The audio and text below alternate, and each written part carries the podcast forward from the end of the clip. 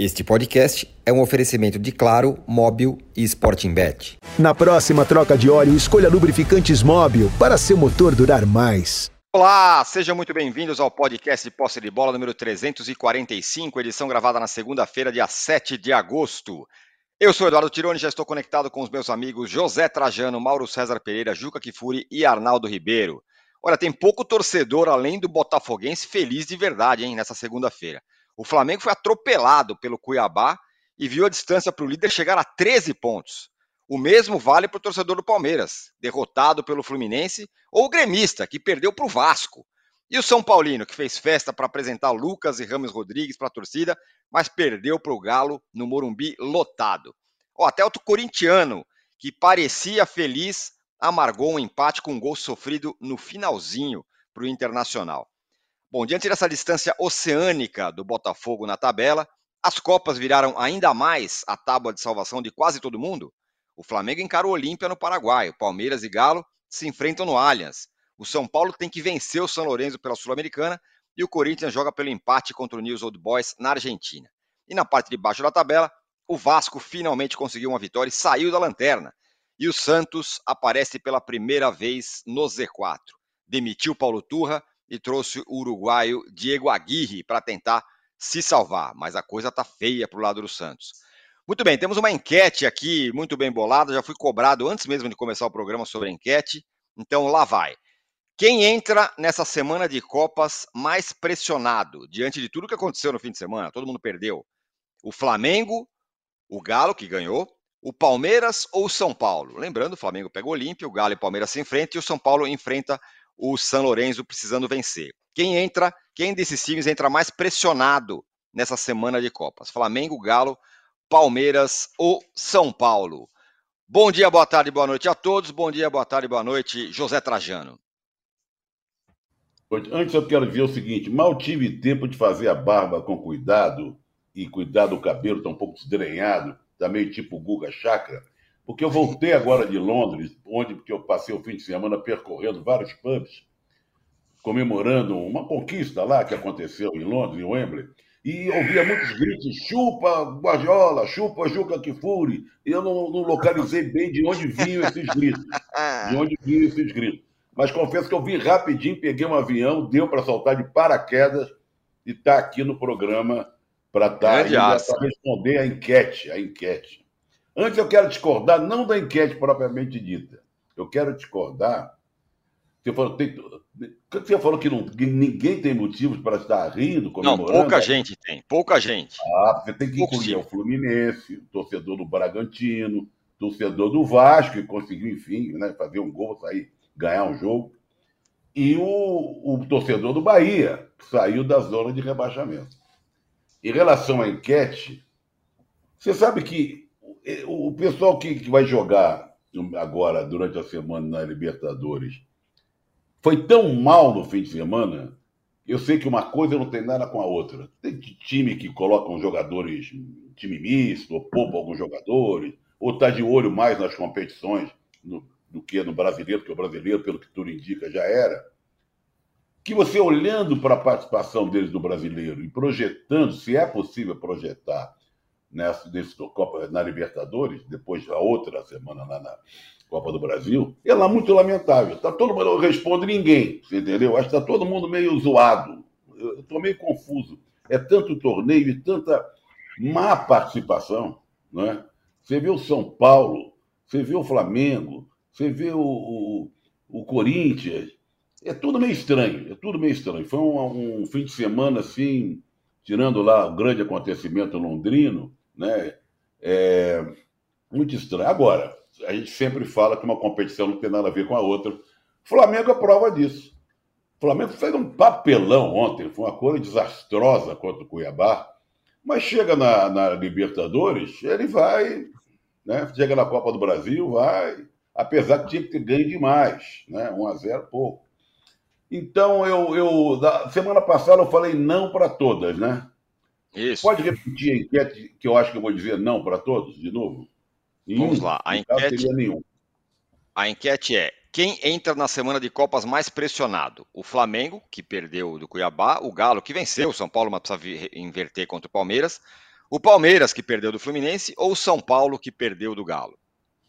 Eu vou dizer, todos estão pressionados pelo, pela má impressão que deixaram nesse fim de semana. Eu olho para eles assim com, com desprezo até, com a má vontade, seria mais certo. Porque é muito chato, né? Você vê o que eles fizeram no fim de semana, eu sei que é outro campeonato, papapá, aquela coisa toda, mas eu. nenhum. Muito bem, tá equilibrado, hein? Daqui a pouco eu vou dar uma parcial aqui. Juca, um bom dia, você um pode. grupo chamado Nenhum de Nós? Tinha um grupo chamado Nenhum de Nós. Acho que tem ainda, Nenhum de Nós, de rock, eu acho. É isso. Tem mesmo, exatamente. Ó, é, daqui a pouco eu vou dar uma parcial aqui. Juca, é... bom dia, boa tarde, boa noite. Você pode pedir likes pra gente. A nossa meta de likes você vai estabelecer agora na sua primeira participação. E é o seguinte, hein? Flamengo e Palmeiras foram com time reservas. Largaram muito cedo esse brasileiro, apostando demais nas Copas. No caso do Palmeiras, que é a única coisa que resta a ele, além do brasileiro. Bom, e o Abel ainda dia, disse que prefere não falar o que pensa, porque sabe o país em que ele está. Mais uma vez, o Abel Ferreira bom falando. Dia. Bom dia, boa tarde, boa é noite. O Abel deveria agradecer muito ao país em que está, porque o país em que ele está foi quem deu a ele projeção como treinador de futebol, né, para poder implantar as suas ideias, para ser campeão de torneios importantes, para cair no gosto de uma torcida enorme como a do Palmeiras. É isso que o Abel uh, devia ter sempre em mente e sempre que pudesse colaborar para que o futebol brasileiro saísse das trevas do ponto de vista da organização e tudo mais, que ele poderia colaborar de uma maneira mais simpática, digamos assim. Eu quero, antes de responder à enquete, eh, dizer a todos e todas que fiquei realmente impressionado esse fim de semana com a maravilha que é esse esporte chamado futebol, segundo Mauro César, a melhor invenção do homem. Porque o que a gente viu no domingo, logo cedo, e eu tô que nem um zumbi por causa desse campeonato feminino aí, o lance que decidiu a eliminação dos Estados Unidos. O Zé do Efeito voltou na Oceania. A menina a menina sueca bate o pênalti, a goleira americana defende, a bola volta e entra milimetricamente. Só o VAR para descobrir que aquela bola tinha entrado e elimina os Estados Unidos. Depois segue o dia e em Wembley o Arsenal lá vai fazendo aquele joguinho dele, não consegue fazer gol no City, aí o City põe o De Bruyne na metade do segundo tempo, muda o jogo. Logo ele dá um gol e o Palmer faz e acabou o jogo. Faltam oito minutos de acréscimo. No oitavo minuto, dois jogadores se chocam. Bate a cabeça. Aí o soprador resolve dar mais quatro minutos de acréscimo. Aí um jogador chuta a bola para fora, a bola bate no zagueiro do City, gol. Um a um, vamos para os pênaltis. Quem erra o primeiro pênalti? Kevin De Bruyne bate no travessão aí realmente entrega a taça para o Arsenal, porque vai ser a taça que o Arsenal vai ganhar esse ano. Não há de ser nada. Muito bem. Se não bastasse, na noite anterior, mais uma vez, nosso Vanderlei Luxemburgo sofreu com a síndrome de jogar com um jogador a mais. Desde a Olimpíada, quando ele perdeu com dois jogadores a mais, acontece isso. Corinthians ganhando um jogo improvável, não merecia ganhar, vamos dizer o que é verdade. O empate estava de bom tamanho, mas ganhando de 2 a 1 contra 10, toma o segundo gol, o gol de empate, que é como disse o âncora, né, jogou água no chope uh, uh, do corintiano, que estava todo feliz, teria se livrado praticamente da zona do rebaixamento, e agora está só dois pontos à frente do primeiro dos últimos, que é o Santos. Era estava escrito, entraria ainda no primeiro turno para zona do rebaixamento. Quanto ao Botafogo, é isso, vai empurrar com a barriga, como fez no Mineirão, até ser campeão, porque os dois outros, Palmeiras e Flamengo, que a gente tinha na conta de poder lutar com eles, praticamente desistiram do campeonato. Eu me pergunto que fim levou o Pedro o Pedro, esperava do Pedro ontem um leão, e que nós vimos foi um ratinho.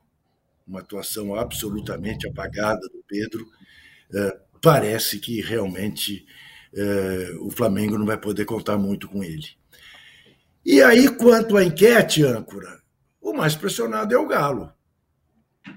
Quem tem a tarefa mais difícil é o Galo. São Paulo tem uma tarefa difícil. Estará pressionado, mas joga em casa. Tá bom, você dirá, bom, joga em casa, jogou também contra o Galo em casa e deu no que deu. Mas a maior pressão é o Galo que tem que ganhar do Palmeiras. Que, de novo, está só pela Libertadores. Então, acho que é o Galo. O Flamengo é, tem uma missão difícil, empatar fora. É, contra um time chato no Paraguai, defensores del Chaco, mas é o Flamengo, né? É, provavelmente com um time completo. Né? Flamengo sem o Arrascaeta, aliás, é, não assusta tanto. Com um é outra coisa. Então acho que é o Galo, é o time mais pressionado, é quem terá, quem, quem fará a maior surpresa se conseguir se classificar é o Clube Atlético Mineiro. O Mauro, o... a derrota desse domingo coloca ainda mais pressão, né? Numa classificação do Flamengo que parecia até encaminhada aí na Libertadores contra o, o Olímpia no Paraguai, precisa só empatar. E agora, essa história sobre problemas entre o Sampaoli e parte do elenco pode ter relação com essa derrota para o Cuiabá? Porque ontem foi feia a coisa, né? Embora o Cuiabá venha fazendo uma boa campanha, ganha muita gente lá e fora também. Tem toda a relação, né? Tem toda a relação. É, o elenco, parte dele e o técnico, eles não. Literalmente não falam a mesma língua, até porque o São Paulo fala um idioma dele, um dialeto próprio dele, né? Quando tenta misturar alguma coisa de português ali com espanhol, é aquela coisa que só ele entende. Ele e o pessoal próximo dele, né? Porque assim, as informações que a gente tem é de que ele praticamente não fala com jogadores, só se relaciona no dia a dia com a sua comissão técnica. E há um distanciamento, uma relação fria, isso já é de conhecimento geral. E isso, evidentemente, afeta num grupo que é capaz de fazer partidas ridículas com esse técnico, porque conversa pouco, com o interino, sabe-se lá por quê, como foi contra o Maringá, com o Vitor Pereira, como foi na final é, do estadual, aquele 4x1 do Fluminense, e também no jogo contra o Alcas, né? E com esse técnico, né, o São Paulo também teve o Bragantino, teve o América Mineiro também, que foi empate, mas foi uma, uma, partida vergonhosa. E no meio disso tudo você tem é, um bom segundo tempo contra o Palmeiras, você tem um bom segundo tempo contra o Atlético, em, parte dele, é um ótimo jogo contra o Grêmio, ou seja, é, até contra o Fluminense, um bom primeiro tempo, depois o time deu uma pregada naquele jogo recente que terminou empatado 0 a 0 então você tem ali um, um, uma clara situação que você vê que não é uma questão meramente tática ou técnica. O time do Flamengo anda quando não está afim. Ontem era o modo Bragantino 4 a 0 ligado. Os caras não competem. O Flamengo não compete, ele não joga. Tirando o Antônio Luiz Araújo, que tentou ali alguma coisa, coitado, sozinho. O Bruno Henrique que entrou e também buscou e não conseguiu fazer nada sozinho, porque é, é impossível desse jeito. E o goleiro, que não, não, teve assim culpa, todo mundo jogou mal, todo mundo errou. É assim, uma coisa medonha. Aí tem a substituição do Ayrton Lucas, que aparentemente era por lesão, mas o próprio jogador deu entrevista quando saiu de campo, dizendo que foi opção do técnico, e também admitiu que fez um primeiro tempo ruim. É, o Pedro. Bem, o Pedro, o Pedro, né? O Pedro deu de campo ali, não faz um pivô, não antecipa uma jogada. É, a única coisa que ele fez foi uma meia bicicleta no primeiro tempo, que aí a bola passou na frente do Gerson. O Gerson, obviamente, não alcançou a bola. Já tinha perdido um gol mais fácil contra o América, ele ia alcançar a bola ontem. O Gerson anda em campo. Aliás, a melhor partida do Flamengo Quanto o Grêmio foi ser o Gerson, que, que é intocável no time do São Paulo. O São Paulo ele faz um trabalho que tem problemas, tem uma série de, de pontos que podem ser questionados, mas ali a, a, a, questão ali é o seguinte: o problema ele tem que ser distribuído. Culpa do técnico, culpa dos jogadores, é culpa da diretoria, que criou uma situação colocando um técnico que tem esse perfil, todo mundo sabe, com um elenco que é um elenco que ele, ele repele determinados perfis de treinadores. Já aconteceu com o Paulo Souza. Não gosta, não gosta e acabou e chegam novos jogadores, isso não muda, porque isso já está enraizado. Quem chega meio que incorpora aquilo. Então, o jogo de ontem não dá para analisar meramente pela questão técnica e tática. É, é uma questão de comportamento mesmo. O time que não compete, o time que não, não quer jogar. Claramente não quer jogar. Né? E o Cuiabá, organizado ali, foi fazendo uma boa campanha, mais fora do que em casa, né? É, ontem foi e venceu por 3 a 0 poderia ter vencido até por mais tal a, a passividade do, do, seu adversário. E os jogadores não ficam nem um pouco constrangidos, tá? Ninguém fica constrangido. Eles perdem, perdem bem perdido, demora a perder. Quando perde, é pancada. E tá tudo bem, normal. O discurso padrão ele sai assim naturalmente da boca de qualquer um que venha a falar alguma coisa. E segue. O jogo de quinta-feira é extremamente perigoso, está claro desde a partida de ida, quando o Flamengo enfrentou o Olímpico que se mobilizou, depois de um período muito ruim, desde junho sem vencer. É, crise, troca de técnico, Aguirre foi embora, já está do Santos, né? É, entrou o Arce, mas dentro da sua proposta, o Olímpia conseguiu perder de um gol, ficar vivo, era esse o objetivo, está vivo, os ingressos já estão se esgotando em alguns setores do estádio, vai ficar cheio, vai ter pressão. Ontem, com um monte de reservas em campo, enfrentou o Guarani do Campeonato Paraguai. Guarani, que na quarta recebe o Botafogo, né? É, na mesma situação, perdeu por um gol apenas e ganhou de 5 a 3, voltou a ganhar o Olímpia, ou seja, bem ou mal, com reservas ou titulares, o time venceu né? depois de muito tempo. Passou o mês inteiro de julho sem vencer, 40 dias sem uma vitória, mas ontem venceu. E quinta-feira vai enfrentar o Flamengo. Se for o Flamengo que, vai, que jogue parecido com ontem, entendeu? a chance de eliminação é imensa, é enorme. Se o Flamengo jogar, competir, resolver entrar em campo de verdade, como contra o Grêmio, como em outros jogos que eu citei, que não são tantos assim, mas existem, né? Aí o Flamengo tem aí uma boa possibilidade de classificação mesmo do chamado ambiente hostil. Mas o risco de eliminação é real e não é tão pequeno não, justamente por conta desse comportamento que você não sabe qual vai ser. Ah, tudo bem, volta outro jogador, joga a Rascaeta, joga Gabigol, deve ter o Everton Ribeiro, que ontem teve lá uma, um, um, problema clínico no vestiário, né, e, foi tirado do banco, né, mas o risco de jogar dessa maneira ele é real. A gente sabe que pode ser que o time entre dessa forma. Se for parecido com ontem, a chance de eliminação é muito grande. Muito grande. O, a diretoria do Flamengo, que geralmente não faz nada nessas horas, ela tem aí dois, três, três dias para entrar em ação. E ao, e ao CT, conversar com as partes, colocar em ordem essa bagunça, né? ou seja, as suas as diferenças entre essas pessoas, elas não podem ficar acima dos interesses do clube, mas elas estão. Estão. O técnico não cede, não se aproxima do jogador, os jogadores também não gostam do cara, porque ele conversa pouco, ele fala pouco. E aí você tem situações como, por exemplo, é, o São Paulo também procura encrenca, né? Ontem, Davi Luiz fez um péssimo jogo, péssimo jogo, falou em dois gols. Ele tem o Rodrigo Caio em condições. Ele não põe o Rodrigo Caio. Ou seja, parece uma coisa quase que pessoal. Por que, é que o cara não entra nem num jogo desse? Jogou muito mal, é verdade, o Rodrigo Caio contra o Alcas, mas ainda era lá atrás, naquele jogo da altitude, ainda era o Vitor Pereira. Ele não escala o jogador. O Varela entrou ontem muito em função da necessidade de poupar o Wesley e ter que observá-lo para o jogo do Grêmio, na outra quarta-feira, que o Wesley está suspenso. Então talvez tenha que contar com o Varela, porque o Mateuzinho voltou agora de uma contusão, estava parado desde março, joga desde março. O Pablo jogou porque ele não tinha o Léo Pereira, é, o Fabrício estava fora, então ele colocou o Pablo ontem, mas o Rodrigo Caio nunca joga. Quer dizer, ele também não procura amenizar, ele não procura também é, é, é aproximar um pouquinho mais, é, é, tornar as coisas um pouco mais, mais amenas num ambiente mais ainda tenso depois do episódio do Pedro, claro. Embora nem todos os jogadores também fechem assim com o jogador agredido. Existem também os problemas entre eles, nem todo mundo acha legal. Ah, o cara não quis aquecer, ele não veio treinar e eu estou do lado dele. Não é bem assim. Sempre vai ter quem torça o nariz para o comportamento do colega. Né? E que, que ontem teve mais uma atuação pífia, mas não foi só ele, praticamente todos eles. Cebolinha jogava até com o Vitor Pereira partidas razoáveis, né, boas até, era o líder de assistência, fazia alguns gols, não pega na bola. Então você percebe que há, há algo não é estranho, é algo muito evidente, a incompatibilidade. E isso tem que ser remendado por alguém, porque não há tempo para outra coisa. Os caras estão correndo o risco de colocar toda a temporada no lixo, ficar só, talvez pela Copa do Brasil, pela vantagem que fizeram contra o Grêmio mas que também não, assegura nada, tanto no confronto contra o Grêmio como numa eventual final, porque com esse comportamento de ontem, o Flamengo pode perder para qualquer time do futebol brasileiro e sul-americano. Qualquer time minimamente razoável, né? qualquer time das competições das quais ele participa.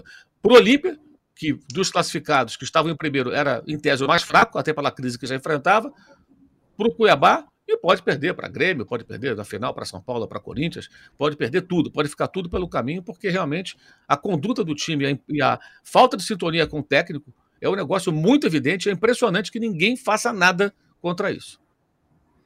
É, tem o fator Vilmar Rodan ainda, como apitando o jogo lá é, do Paraguai, juiz caseiríssimo. O Arnaldo, é um caminho perigoso para o Flamengo e para o Palmeiras abandonar o brasileiro?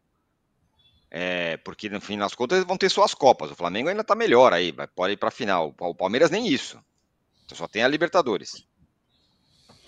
É, o diagnóstico do Mauro sobre o Flamengo não se aplica ao Palmeiras em termos de ambiente, respeito ao treinador, sintonia de ideias, mas o Palmeiras também está com, é, né, com uma frente. O Flamengo tem duas, pelo menos, né? O Palmeiras está jogando tudo na Libertadores. Jogar tudo na Libertadores é muito sempre arriscado, né?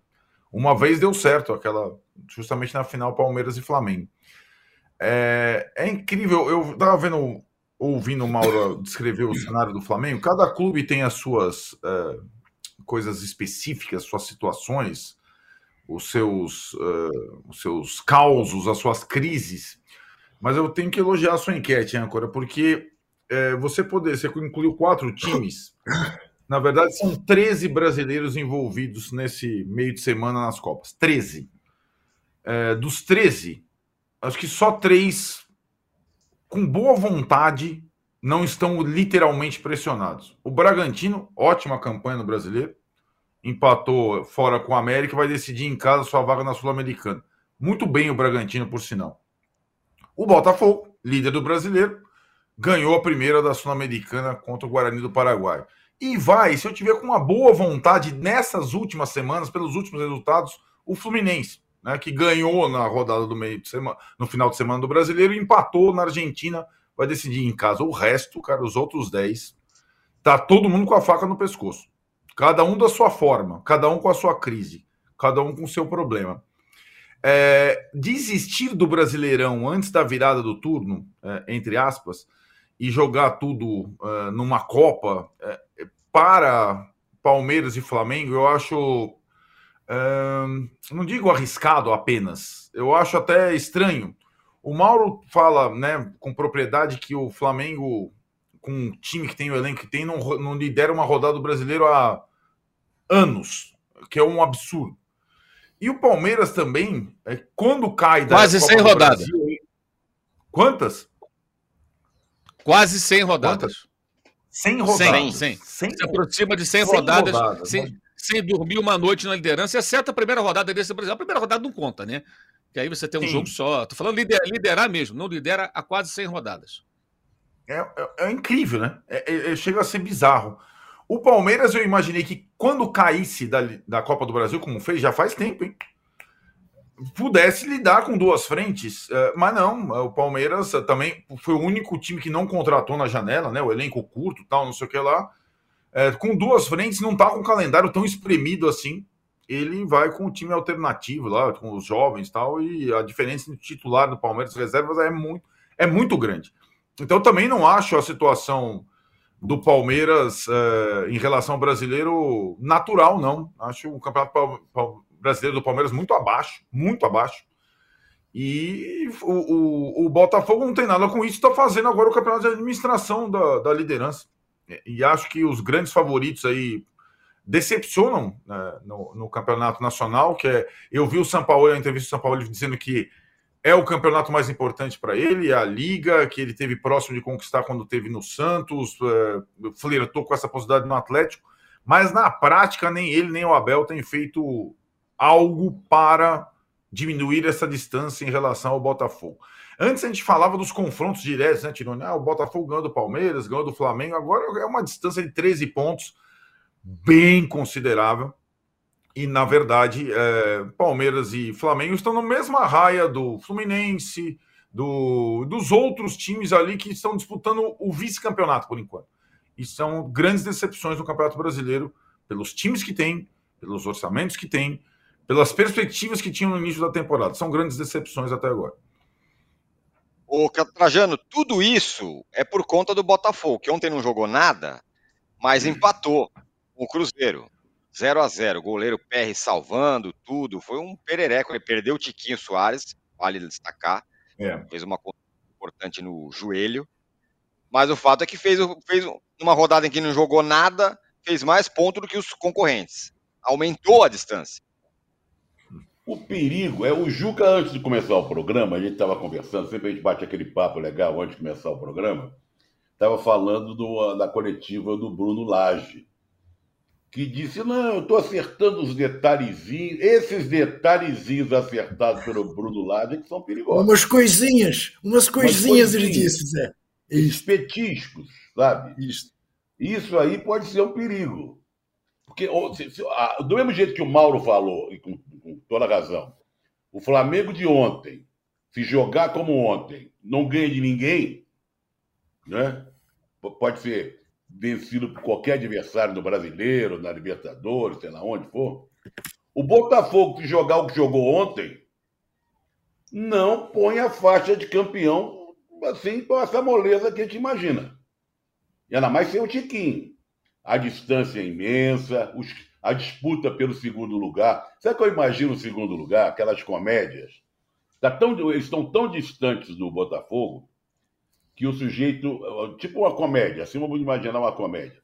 O, um deles fica, um deles vai ficar com o segundo lugar, vai ser vice-campeão. Se apresenta a, ao presidente do clube, do técnico. Ah, ufa, chegamos em segundo. Sabe o que acontece? Tomasse um bofetão do presidente do clube. Uma cena de comédia, assim. Porque é, é, tão ridícula essa briga pelo segundo lugar, é tão decepcionante, vamos dizer assim, né? E até o Bragantino no meio, hein? É claro que Tem. o Grêmio, é bom a gente sempre lembrar. O Grêmio está ali, mas o Grêmio tem um jogo a menos. O Grêmio, se vencer, ele vai para 34 pontos, encurta a diferença. Mas, mas o Grêmio 33. não é confiável, gente. 33. Cê, Zé, você tem, você tem quatro times com 31 pontos: Flamengo, Palmeiras, Bragantino e Fluminense. Uhum. E um com 30 que é o Grêmio. Se o Grêmio ganhar do Corinthians o que falta, vai a 33, seria o vice-líder. O Renato é. ia falar de boca cheia. Ele que levaria o tapa na cara do presidente. Exatamente. Diante a conquista em glória. Mas então eu fiquei um pouco preocupado com o Botafogo ontem. Fiquei muito preocupado. O Cruzeiro era para ganhar o jogo. Cruzeiro jogou direitinho. Cruzeiro merecia. E não sei até onde vai essa contusão do Tiquinho. Então, é, essas coisinhas que o Bruno Lage ficou de acertar que são perigosas. Tomara que essas coisinhas não viram coisonas e atrapalhem o time do Botafogo, que lidera com vantagem, com tranquilidade. Vocês falaram que ele está administrando. Está administrando, não. Jogou mal. Administrar é uma coisa, jogar mal é outra. Não é? Além do jogou mal, não. Jogou muito mal. É. E e se continuar assim, pode empatar aqui, perder ali. Agora os outros estão ajudando, estão contribuindo, não ganham, a distância só aumenta. Ele, ele, é. ele falou, ele falou, âncora, que quer que o Botafogo tenha uma maior posse de bola, eh, não deixe tanto a bola com os adversários. Quer dizer, é, é, quero introduzir umas coisinhas estou olhando para jogos anteriores. Quer dizer, é claro, ele vai fazer aquilo que todo treinador quer fazer e que o Caçapa não fez. Né? Eu imagino como era a preleção do Caçapa uh, nos quatro jogos que dirigiu o Botafogo. Pessoal, vamos fazer como estavam fazendo com o Luiz, tá? Não tem que mexer em nada, vamos jogar o nosso jogo. E o Laje quer introduzir umas coisinhas. Essas coisinhas mas, são gente, perigosas. Mas, mas, só, mas assim, que... mas, mas essas coisinhas são necessárias, né? O Botafogo não, não, ontem não jogou contra o Cuiabá. Contra o Cuiabá, tomou mesmo sufoco, ganhou de 1 a 0 Contra o Grêmio, tomou mesmo sufoco, ganhou de 2 a 0 Contra o São Paulo, estava tomando uma pressão da virada, primeira rodada, achou um gol. O Botafogo está passando no fio da navalha em vários jogos assim.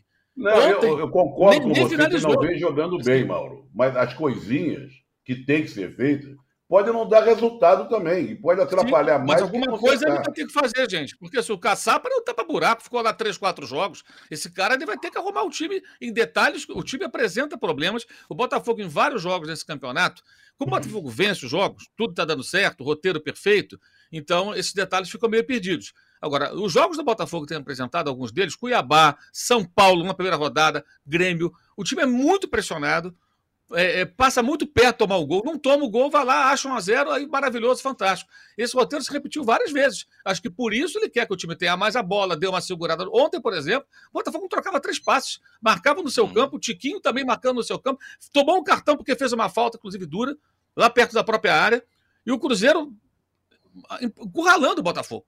E o, e o goleiro o Perry fez outras defesas incríveis, como todo jogo. Ele é o melhor goleiro do campeonato. Por que será? Ele aparece sempre defendendo, salvando o Botafogo. Ontem de novo. Então ontem foi empate, outros jogos o time venceu, mas se o Botafogo não se ajustar, ele vai depender muito da colaboração dos outros. E é, acho que esse que é o ponto. Né? Que colaboram realmente. Nessa rodada, todos colaboraram. Que se aproximou foi o Fluminense. Mas para isso ele travou o Palmeiras. Porque assim, o Luiz Castro ele montou um time que funciona, mas dessa maneira. É um time que joga com pouca posse de bola, não é muito diferente dos trabalhos de técnicos brasileiros. Vamos ser bem sinceros aqui. Tem muita semelhança. Não tem nada de inovador, é competitivo, legal, bacana, sensacional. Então, acho que o técnico chegou, ele percebe que ele tem que acrescentar alguma coisa. Se ele não acrescentar, o time vai ficar sofrendo muitas vezes, como aconteceu nesse jogo de ontem. Quando o Cruzeiro foi muito superior. O placar foi extremamente mentiroso. O Cruzeiro só não venceu, sei lá, pelo goleiro adversário e também pela até falta de qualidade de alguns de seus jogadores. Né? O Cruzeiro tem um elenco mediano. É um time que veio da Série B e não é uma SAF de investimentos altos como o Botafogo, não. É uma SAF mais modesta, digamos assim. Uhum. É verdade. Agora tem uma novidade. O Mauro falou competitivo. Surgiu ontem uma revelação que o Bruno Lade deve ter sido dono de restaurante lá em Portugal. Porque ele veio com aquele, aquele quadro que vários restaurantes colocam na porta, dizendo prato do dia, hoje não sei o quê, ele dá instrução com, aquela, com aquele quadro é, na beira do campo. E os jogadores ficam ali olhando e tal. É uma novidade, eu não, eu não tinha visto isso ainda por aqui. O, o Juca, o é, Mauro falou. A lousa do cardápio. É um time lousa, competitivo. Lousa. É, e é, voltando ao Flamengo, por exemplo, é o que, que, que, acho que tem uma questão aí, né? O Botafogo é muito competitivo com, com, com as suas falhas. E os, e, os, e os, rivais acabam não sendo competitivos quando deveriam. E isso é. dá, dá, o cenário que, que temos. É, então, é como você disse, né? Foi muito mal em Belo Horizonte e acabou fazendo mais ponto que todos os seus concorrentes, exceção feita ao Fluminense e ao Bragantino, né? Mas que se apresentaram, se apresentaram ali na luta pelo vice pelo vice-campeonato. Então, é a situação de quem pode empurrar com a barriga. Né? Provavelmente calcule, vamos ganhar os 10 jogos que temos pela frente ainda em casa, fazer mais 30 pontos, como fizemos até aqui, e vamos buscar empates fora. Garante 80 pontos e tal. É isso. É, esse vai ser o raciocínio. É claro que uma hora isso pode não dar certo, né? Porque será que o Botafogo vai terminar a campanha 100% em casa? Se fizer isso, é um assombro. Mas que os outros estão permitindo ao Botafogo fazer esse tipo de cálculo, estão. Precisa fazer a troca de óleo? Escolha os lubrificantes Móbil para seu motor durar mais. Alta tecnologia e garantia de qualidade para todos os tipos de veículos. Se tem movimento, tem Móbil. Como é que está a enquete, âncora? É, vou falar. Vou, parcial da enquete. Já temos 4 mil votos na enquete, 2 mil likes. Vamos chegar em 4 mil likes então, né, Juca? É isso que nós é queremos. É o mínimo, né? É a nossa é meta mínimo. mínima, né? Olha, a nossa enquete está equilibrada, hein? Em duas posições, pelo menos. Quem entra na semana de Copas mais pressionado? Flamengo, 45%. Galo, 16%. Palmeiras, 4%. E São Paulo, 35%.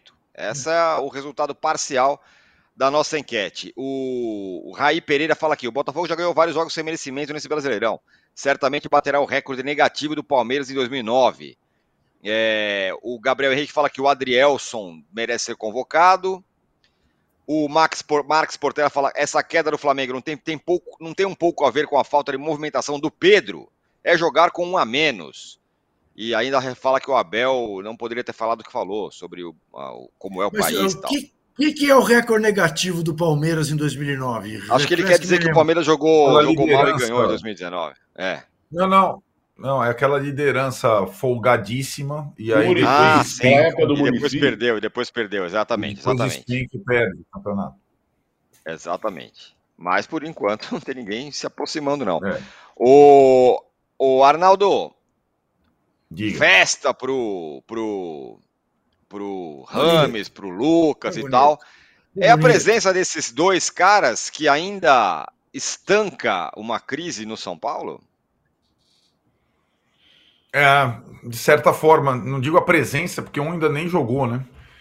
É, mas, é, sim, o barulho das contratações e tal, acho que encobriram uma queda que o São Paulo apresentou. Curiosamente, tirou depois é, de ter uma semana de folga. São Paulo vinha numa atuada forte nas três competições, ganhou do Santos e aí é, chegou no G4, na briga pela vice-liderança do, do brasileiro, e aí perdeu para o Cuiabá. Não perdeu de três o Cuiabá, mas perdeu de dois uh, e, e, jogou muito mal. E é, desde então, três derrotas, um empate com o Bahia.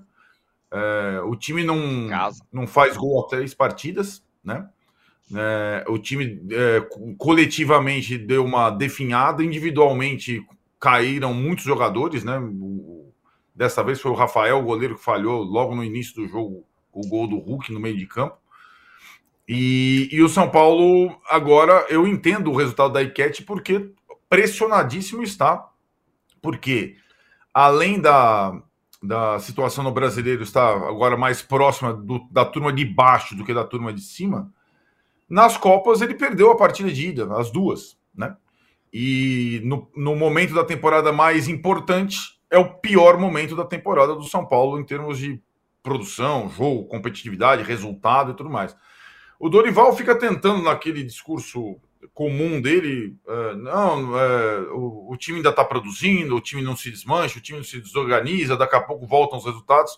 O fato é que ele tem que, sendo um dos principais técnicos brasileiros, de incrementar algumas coisas para passar pelas Copas. Se não, as contratações badaladas e tal não, não surtirão efeito algum, né?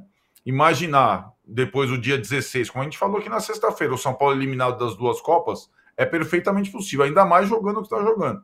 E aí, não sei quantos pontos atrás do brasileiro, Rames Rodrigues e Lucas jogarão um campeonato aí para o quê? Para tentar ir para o G6, é isso? Dois caras desse nível. Então, o, o, o, o risco de contratações nesse período é justamente não ter jogo importante para eles jogarem. E esse risco está bem grande. Né? Eu acho que o São Paulo contra o São Lourenço na quinta-feira não tem nenhum nem outro, não estão inscritos. Contra o Corinthians, talvez tenha até o Lucas mais tempo, talvez desde o começo, porque o Lucas fisicamente não está de fato mal, conseguiu suportar 50 minutos ontem contra o Atlético. Mas o Ramos Rodrigues não tem nem. Estava muito tempo inativo, não tem nem previsão. Talvez contra o Corinthians fique um pouco no banco. Então, aquela coisa. É, qual que é a sua expressão, âncora Tironi? Brocha na mão, é isso? Opa! Tá com a brocha na mão. Brocha, brocha na mão. Essa, fazia tempo que eu não, não ouvia. O São Paulo está com a brocha na mão, certo, Juca? Meu, que é aquela que é aquela situação meu. de, é, de no, no, limite do risco. E acho que o jogo de quinta-feira, para mim, embora o Dorival tenha falado o contrário, tem tudo em relação ao jogo da quarta-feira seguinte. Se o São Paulo consegue se classificar contra o São Lourenço, eu acho que o São Lourenço tem uma, um sistema defensivo bem mais sólido do que o Corinthians. É, são, são outros 500 para vazar a defesa do, do São Lourenço. O São Paulo talvez ressurja e consiga um gás para quarta-feira. Se o São Paulo for eliminado na quinta-feira, eu acho muito difícil que ele tenha algum sucesso na quarta-feira seguinte diante do rival. E o São Paulo viveu ontem contra o Atlético uma situação curiosa. Desde o Gol do Hulk aos três minutos. O, o adversário se portou da mesma maneira que devem se portar São Lourenço e Corinthians. É, a partir do momento que estavam com a vantagem. É, gasta o tempo, cera, cai jogador, para técnico, finge coisa, provoca o árbitro. Tal. É, é esse cenário. E o São Paulo não soube lidar com esse cenário contra o Atlético. Veremos se alguma cartada nova será é, utilizada para a partida contra o São Lourenço na quinta-feira no Morumbi.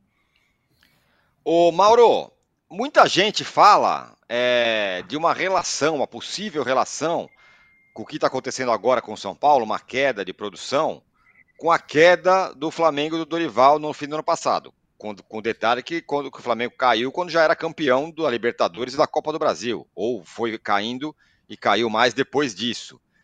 Será que tem uma, um teto ali do trabalho do Dorival? É difícil dizer né, se é uma mera coincidência ou não, né? É, porque, independentemente dos elencos terem aí objetivos diferentes, níveis diferentes, né?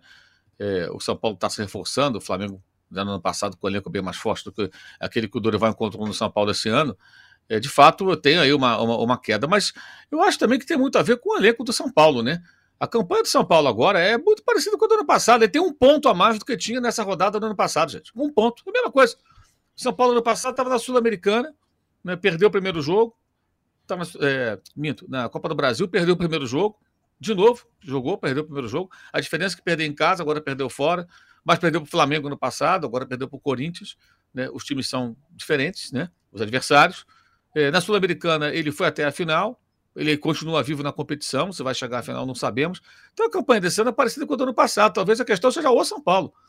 Seja o São Paulo. É um nível do São Paulo, é mais ou menos esse. Com um técnico, com outro técnico, muda o técnico, melhora um pouquinho, depois ele volta ao seu normal. Eu acho que eu vejo mais por aí do que uma característica do técnico. Eu acho que é uma característica do elenco, desse São Paulo de hoje. Com os jogadores que chegaram, é, em campo, jogando regularmente. Se o Ramos conseguir jogar regularmente, o Lucas se adaptando mais ao, ao, aos seus novos companheiros, nesse breve período que ele vai ficar no São Paulo, a tendência é melhorar. Não sei se vai dar tempo, né? Porque os jogos estão muito em cima. O primeiro já é na quinta-feira, tem que vencer o São Lourenço. São Lourenço é um time que toma poucos gols. São Paulo tem dificuldade para fazer os gols, né? Ontem, de novo, isso ficou claro. É, e depois tem o Corinthians na mesma situação, tendo que vencer o jogo e vai enfrentar um Corinthians fechadinho de novo, né? Sem dúvida alguma. Ou seja, vai. Os próximos jogos é, que o São Paulo tem que fazer pelo menos dois gols para se classificar sem pênaltis serão contra equipes que vão se fechar diante dele, no Morumbi. Uhum. Então, o roteiro do jogo do Bahia, do jogo de ontem, né? Que o Atlético fez 1x0 no começo do jogo, na falha do goleiro Rafael, e depois conseguiu ali sustentar. Esse roteiro vai se repetir. Aí talvez esses, o, o, a entrada de novos jogadores possa mudar esse cenário, a entrada do, do, do Lucas. O Ramos, assim, é difícil saber quando que ele vai jogar, como é que vai ser, né? Mas eu acho que tem mais a ver com o São Paulo do que com o Dorival. O, tem, que, o... tem que lembrar que o, São Paulo pega o Flamengo. É Flamengo e São Paulo no domingo que vem. E no meio desses dois jogos aí. Né? Exato. Rapaz. Ô, Juca, enquanto isso, o Corinthians vai meio olhando de camarote. Vai escapando da zona de rebaixamento, empatou. Era é, ganho, mas empatou. As semanas vão passando e, e, esse confronto lá do dia 16, que o São Paulo só pensa nisso, vai ficando cada vez mais carne eu assada para o Corinthians. Eu acho vocês muito engraçados. Eu acho muito engraçado. É, quando analiso o São Paulo, só olha para o copo meio vazio. Quando analiso o Corinthians, olham para o copo meio cheio. O Corinthians está dois pontos apenas acima da zona do rebaixamento. Tá bem, mas não perde mais. Tem, tem um jogo a menos. Tem um jogo a menos contra o Grêmio em Porto Alegre. Né? Então, que também não é nada assustador, porque o Grêmio está jogando. Mas é, o Corinthians continua com altos.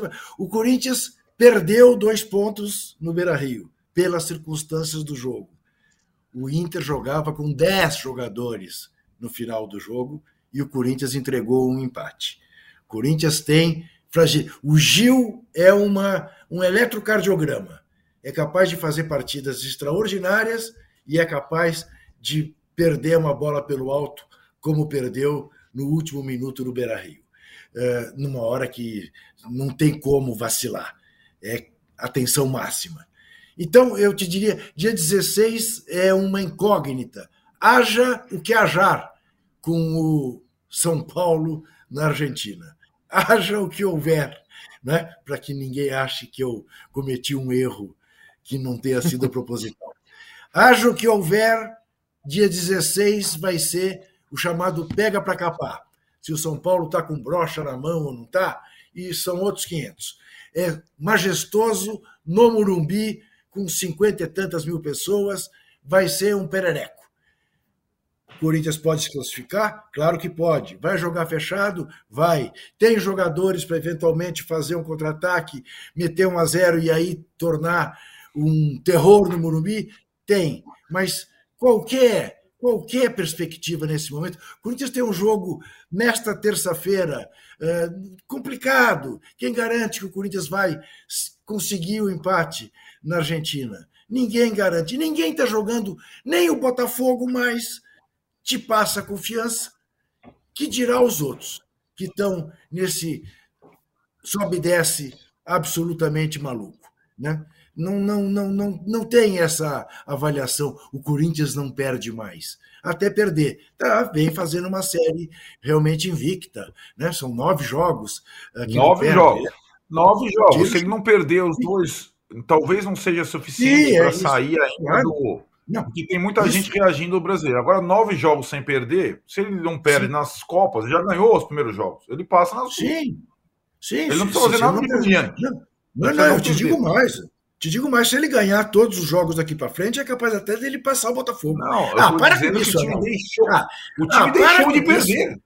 O time deixou, de perder, perdeu para todo deixou mundo. de perder, deixou de perder até perder. O Flamengo também. Tava 11 Sim. jogos que não perdia. Perdeu ontem 3 a 0 do Cuiabá.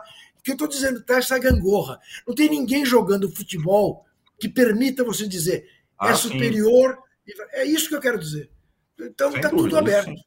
Está tudo Ô, aberto. Trajano, e sabe quem? A única coisa que eu não acredito, não vou dar o braço para cortar, porque é, vira meme, é, é, que o Atlético vire para cima do Palmeiras na quarta-feira. É, ontem, ontem a torcida do Atlético, depois, no final do jogo, gritou: Eu acredito. Olha, depois sei. de 2x0 contra o São não, Paulo e tudo mais. Vamos ter fé assim lá em Belo Horizonte. Mas. Ó, vou falar desse, jo é. desse jogo aí, Galo e Palmeiras. É. Eu também acho que o Palmeiras vai passar tranquilo. Mas vamos que o Galo faz um gol é, no primeiro minuto, vai se fazer uma repetição do jogo de ontem. Não vai ter mais jogo. O Everton, é, o Everton não é, toma aquele gol. o jogo não. o tempo todo. Não, eu também acho o Everton, não. Acho não. O Everton não, não toma dúvida. aquele gol que o Rafael tomou, não. Não, não, sem tem dúvida. essa dúvida. Não, Com, concordo muito com você. Agora, Trajano, essas, esse estado de coisas do futebol brasileiro, o Luxemburgo, que agora que o time dele não perde mais, ele, ele parece que ele meio ressurgiu das cinzas. Né? Ele estava mais, ele tava mais pianinho, agora ele já está mais solto. E ele falou dos, das questões do futebol brasileiro, e uma delas é: será que cabe tanto técnico estrangeiro aqui? Bom, ele está repetindo. Ele recorde agora, viu, Trajano? Recorde. O Aguirre no Santos é o recorde absoluto de estrangeiros 13 em 20. E no América Mineiro, já entrou alguém, não? não eu, o, Aguirre, o, o Arnaldo, o Aguirre é. entrou na dança de cadeiras do futebol brasileiro, né? Sim, sim. Ah, Exatamente. Sim. O Aguirre, Mas liga lá, Trajano. O Aguirre já foi, já voltou, já foi, já voltou. O Cudê já foi, já voltou. Porque tem isso também. Isso, não é que vindo coisa nova. Isso, tem são os técnicos novos, estrangeiros meio brasileiros já, né? É, tem o Bruno Lage, é novo, mas o pessoal já foi e está voltando. Isso que é curioso também. Olha, o, o Luxemburgo, ele tem razão, por um lado, depende do ponto de vista, de ficar, vamos dizer assim, de flosor, como diria meu avô. Porque ele apanhou demais quando entrou, né? Todos nós metemos a lenha nele. Ultrapassado, tá por fora, falando besteira. E continuou falando besteira. As, as coletivas dele eram um prato cheio de asneiras, de presunção, de desconhecimento, sei lá o quê. Mas agora o time está ganhando. O Santos e Barranco não perde. Então, dentro do universo é, do professor, ele está certo. Tá vendo? Estou respondendo, o time está aí e tal perdemos gente, mas eu coloco a meninada e tal. E aí começa a soltar mais farpas ainda. Essa coisa dos técnicos estrangeiros, que ele é repetitivo também, já falou disso. E se continuar, se ele eliminar o São Paulo, segura, hein? Se ele eliminar o São Paulo, ele, olha aí que vai ser o negócio. E vê como é que a coisa é uma balança aqui. O Dorival, até três semanas atrás, era cotado até para a seleção brasileira antes do Fernando Diniz. Tranquilo, é das coletivas de uma forma tranquila, se, se relaciona bem com o elenco, com os jogadores. Né? São Paulo só não está melhor porque tem muita gente no departamento médico e outros estão fracassando, mas ele é um cara. Agora a situação está se invertendo. Se você pegar entre o Dorival e o, e o, e o Luxemburgo, bola da vez agora é Luxemburgo, não é mais o Dorival. Né? O, quem, não, quem não vence é o Dorival. E quem não perde é o Luxemburgo. E assim vamos. E concordo com o Juca. Eu acho que todos nós aqui concordamos. Ninguém está jogando bem, ninguém está jogando futebol que nos encante. Sabe? Está todo mundo meio mais ou menos. O campeonato está mais ou menos. Vamos ver. É. Aqui, ó, o Rui Branquinho fala o seguinte: não pelo que aconteceu no primeiro jogo, mas a presença por inteiro do Renato Augusto e a capacidade dele tirar algo da manga é o que vai definir o jogo do dia 16. Para contrabalançar, temos Lucas. Oremos. Ele é São Paulino, pelo jeito, né? Rui o Branquinho. Rui Branquinho, você conhece bem. O Rui Branquinho. Rui Branquinho, rapaz, publicitário, ah, fez lindíssimas peças. Mas é ele mesmo? É claro é que é ele. Ele, ah, tá, podia ser um ele, homônimo.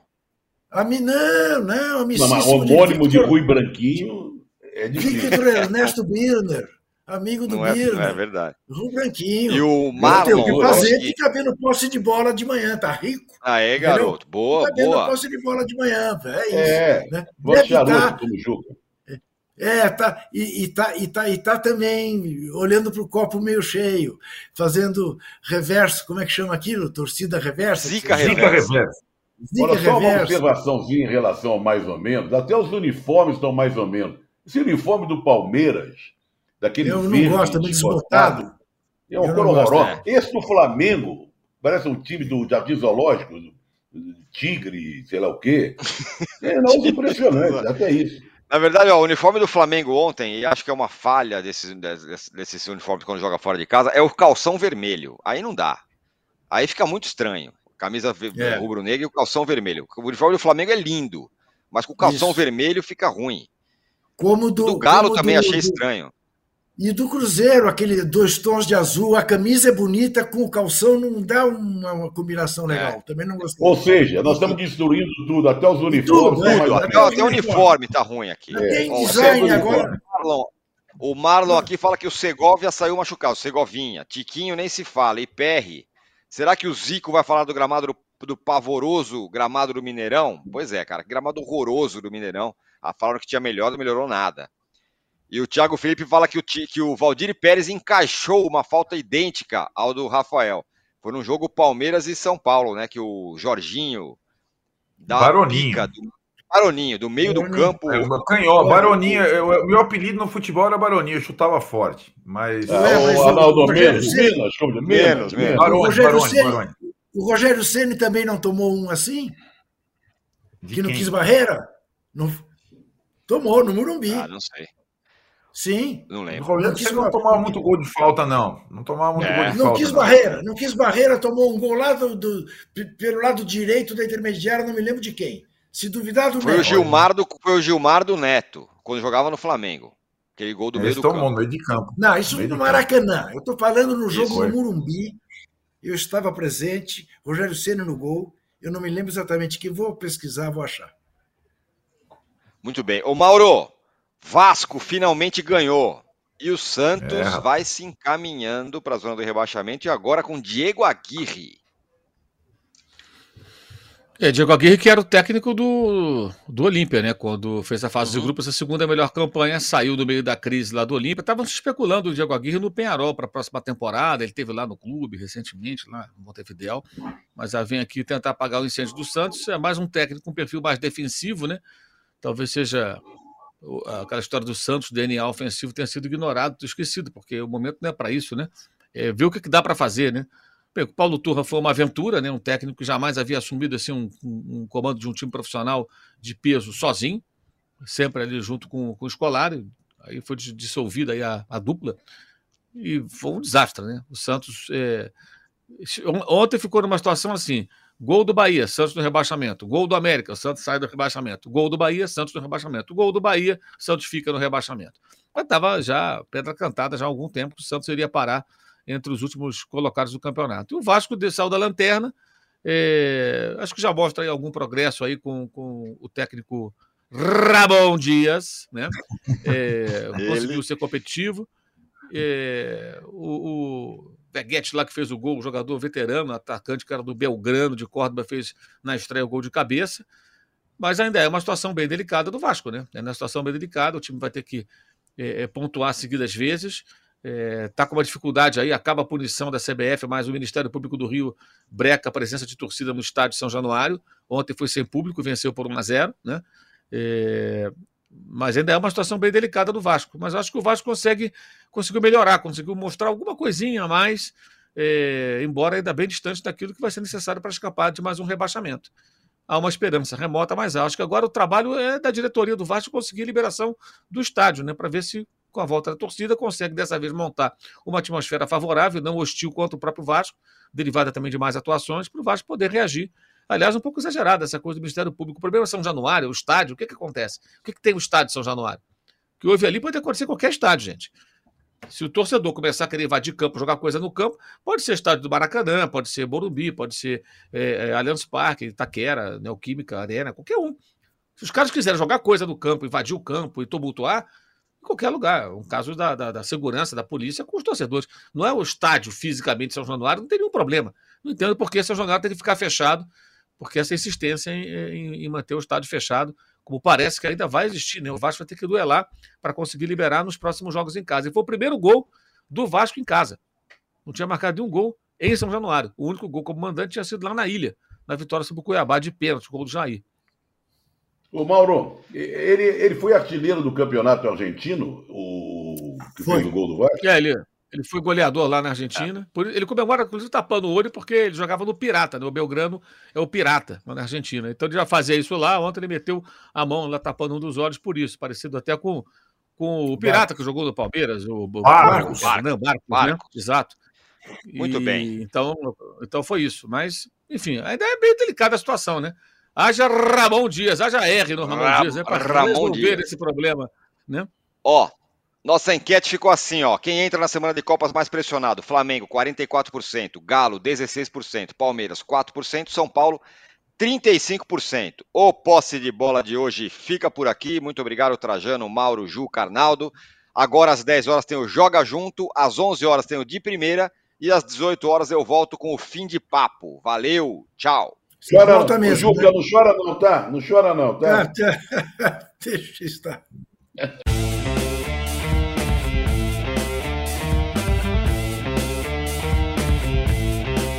Posse de Bola tem pauta e edição de Arnaldo Ribeiro e Eduardo Tironi. Produção e coordenação de Rubens Lisboa. A distribuição é do Rafael Bellatini. Editor do All Sport é o Thiago Biasoli Moller.